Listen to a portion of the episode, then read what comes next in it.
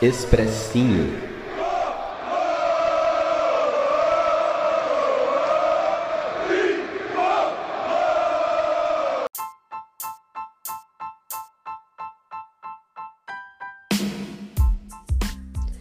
Salve torcida tricolor, aqui quem tá falando é a Maria e estou trazendo o expressinho dessa semana aqui no SPFcast. Normalmente quem tá aqui é o Canato, alguns outros meninos, mas Nessa semana eu fui escalada para fazer essa função de falar o que aconteceu no São Paulo versus Inter, jogo pela 29 rodada do Campeonato Brasileiro que rolou nesse domingo no Morumbi. Conseguimos finalmente sair de um jogo com uma vitória. Claro que a última vitória que a gente teve foi contra o Corinthians, mas depois de tanto empate a gente fica bem mal acostumado, não sabe mais como que comemora. Mas enfim, conseguimos. E o, o jogo foi 1 a 0 um gol do Gabriel Sara logo no início do jogo, ali em 5 minutos. Sara conseguiu fazer um gol com depois de um passe do Reinaldo. E conseguimos sair com a vitória do Morumbi, que tinha bastante gente mesmo debaixo de chuva, domingo de frio em São Paulo. E apesar de ter sido só 1 a 0, o placar não representa exatamente o que foi o jogo, mas o jogo foi o que aconteceu no jogo foram coisas positivas, veja bem.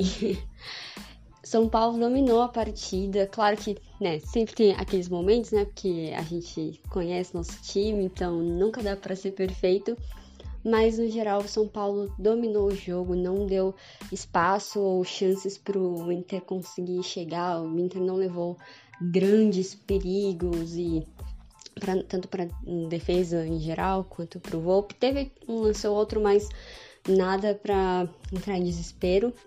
E o São Paulo então teve um jogo muito seguro, é, conseguiu, teve muita, muita, muita chance de ampliar o placar e não conseguiu em parte porque as finalizações realmente, né, já faz algum tempo que a gente vê que o São Paulo não tem finalizado tão bem, então talvez seja algo que precise ser treinado. E também por preciosismo, é, porque teve algumas chances que eram muito de sair em gols muito fáceis, principalmente pelos pés do Rigoni, e não aconteceram por mais por preciosismo dos nossos jogadores. Então, precisa duas coisas que precisam ser corrigidas. Claro que não foi só porque o São Paulo jogou muito bem e as coisas deram muito certo, né? É, a gente também contou um pouco com a sorte de enfrentar um adversário completamente desfalcado. Então, o Inter veio cheio de desfalques, sem seus principais jogadores não sabe, né, enfim, se é só por causa de lesão. Teve também jogador que tá amarelado, então não ia jogar. Mas também tem aquela, aquela coisa né, de que o Inter vai enfrentar o Grêmio, aí o, o grande rival com grandes chances de ser rebaixado. Então tem toda aquela coisa, será que poupou por causa do Grenal? Será que poupou por causa de lesão? Não se sabe, mas o problema não é nosso pior para eles, porque a gente conseguiu tirar vantagem disso. O São Paulo, né, na minha opinião, Rogério Senna gabaritou na escalação, voltou com aquela formação dos três zagueiros, que foi a marca registrada do Hernan Crespo e que, pelo menos na maior parte do tempo, deu muito certo. E o Rogério veio com essa escalação. A única coisa que ficou ali meio assim, ah, não sei muito bem, é, foi ter colocado o Reinaldo no lugar do Wellington, mas no fim das contas deu certo. O Reinaldo é, mostrou que, que valeu a confiança do professor, conseguiu fazer um passe pro, pro Sara fazer o único gol da partida. Mas de qualquer forma, foi, na minha opinião, uma escalação muito bem feita e então, parabéns, Rogério, gabaritou. É, vamos ver como, como o time vai se comportar com o retorno do Cagliari no, nos próximos jogos, nas próximas semanas, nas próximas rodadas. Mas o fato é que o São Paulo jogou muito bem. Hum, é, acho que destaque a gente tem aí pro Sara que fez o gol, mas na, na minha visão, um, um jogador que se destacou muito também foi o Léo. Cada, cada partida mais se mostrando ainda mais seguro. E uma coisa que eu achei muito interessante foi de, no final da partida, o Benítez ele entrou no segundo tempo o Rogério chamando a atenção dele para várias coisas. Então, mostrando aí que existe um incômodo do, do técnico e, enfim, com o time, de o time não estar perfeito e de ter coisas para melhorar. Então, na câmera lá na transmissão deu para ver que o Rogério trocou uma boa ideia com o Benítez. E é isso, então não tem muito o que falar sobre o jogo porque foi basicamente muitas chances perdidas. São Paulo, um time viciado em perder gols. E mas pelo menos dessa vez a gente um golzinho a gente conseguiu marcar.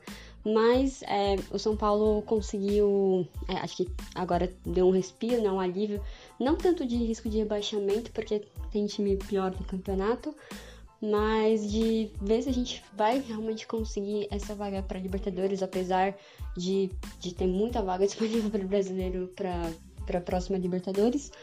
Mas, né, tava rolando esse, esse risco de não conseguir se classificar e com essa vitória a gente consegue ganhar aí um respiro para ver se se consegue alguma dessas vagas.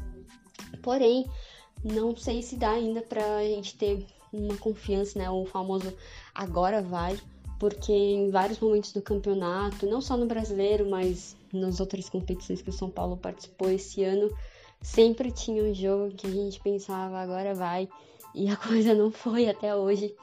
Então, acho que ainda precisamos de uma de uma sequência de vitórias ou pelo menos uma sequência de jogos em que o time se mostre é, que, que existe um, um estilo de jogo que que enfim que exista uma base, pelo menos.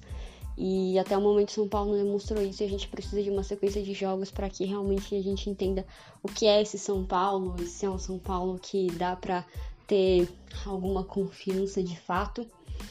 E, e falo isso não porque o time tem jogado mal, porque não jogou, mas porque a gente teve a sorte de enfrentar um adversário desfalcado.